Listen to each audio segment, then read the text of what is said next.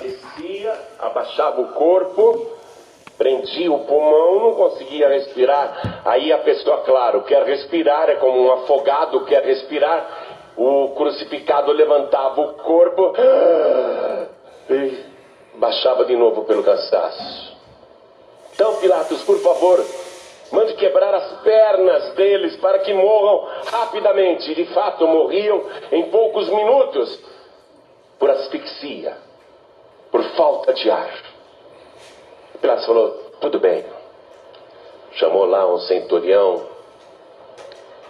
Quebrem as pernas dos três crucificados para que morram em poucos minutos, para que morram rapidamente. O Evangelho de João nos conta, e João sabe porque foi testemunho ocular, acompanhou isso do princípio ao fim, foi o único discípulo que permaneceu ali debaixo da cruz.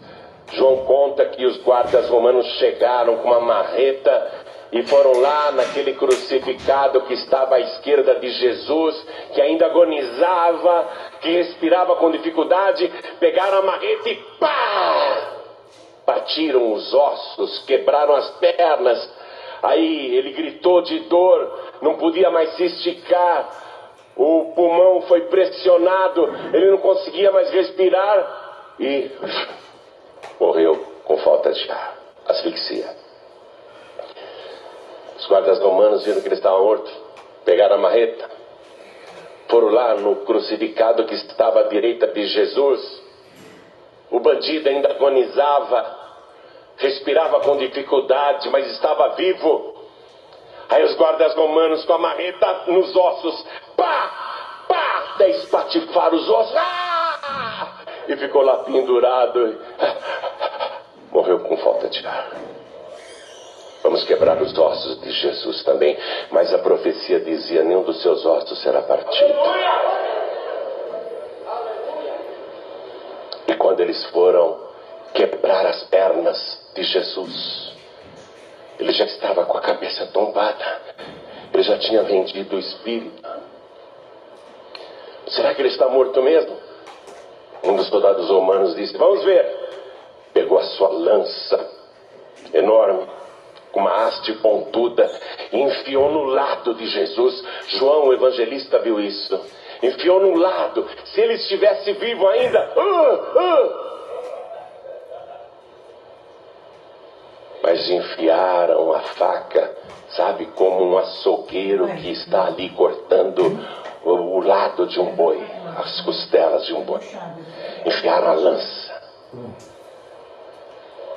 E ele não teve qualquer reação, estava morto. Então não quebraram os ossos dele.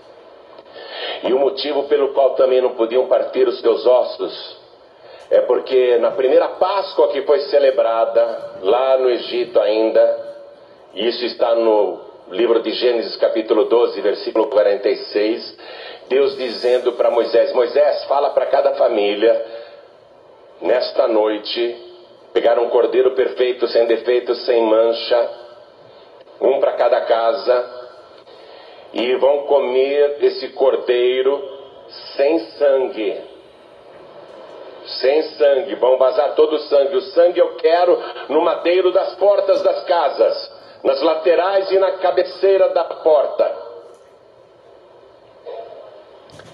E cada família vai comer esse cordeiro dentro da sua casa em silêncio. Mas atenção, Moisés, avise cada família que eles têm de comer a carne do cordeiro, mas não podem quebrar nenhum dos seus ossos. Isso foi 1500 anos antes de Cristo. Então, o cordeiro, Jesus disse, não é? Que ele era o cordeiro daquela Páscoa. João Batista disse: Eis o cordeiro de Deus que tira o pecado do mundo. Jesus estava morrendo no lugar dos pecadores e também dos antigos cordeiros que irracionais nem sabiam por que morriam. Jesus deliberadamente está se oferecendo como cordeiro para tirar o pecado do mundo. Então, os seus ossos não poderiam ser partidos. Se ele é o cordeiro, seus ossos não poderiam ser partidos. Então, o que, que Jesus está falando antes da cruz? na primeira santa ceia, o que ele está querendo dizer com essa palavra partido, já que nenhum dos seus ossos poderia ser partido e de fato não foram partidos. O que ele estava dizendo, ou, ou o que ele queria dizer, quando falou estas palavras: Pegai, comei. E o estava partido na metade. Isto é meu corpo que é partido por vós. Fazer isto em memória de mim. Porque Jesus disse: Aqui está o pão, é meu corpo. Ele partiu na metade, ele partiu na metade. Isto é meu corpo, ele partiu na metade. Por quê? Por quê? O que, que ele estava querendo mostrar? Para você entender o porquê, nós temos que ir lá no Antigo Testamento, quando Abraão, que não tinha filhos, choramingou com Deus, dizendo: e isso cerca de, de dois mil anos antes de Cristo. Abraão choramingou dizendo: Deus, o que, que o Senhor vai me dar? Eu não tenho filhos. Para quem que eu vou deixar tudo que eu ganhei nesta vida?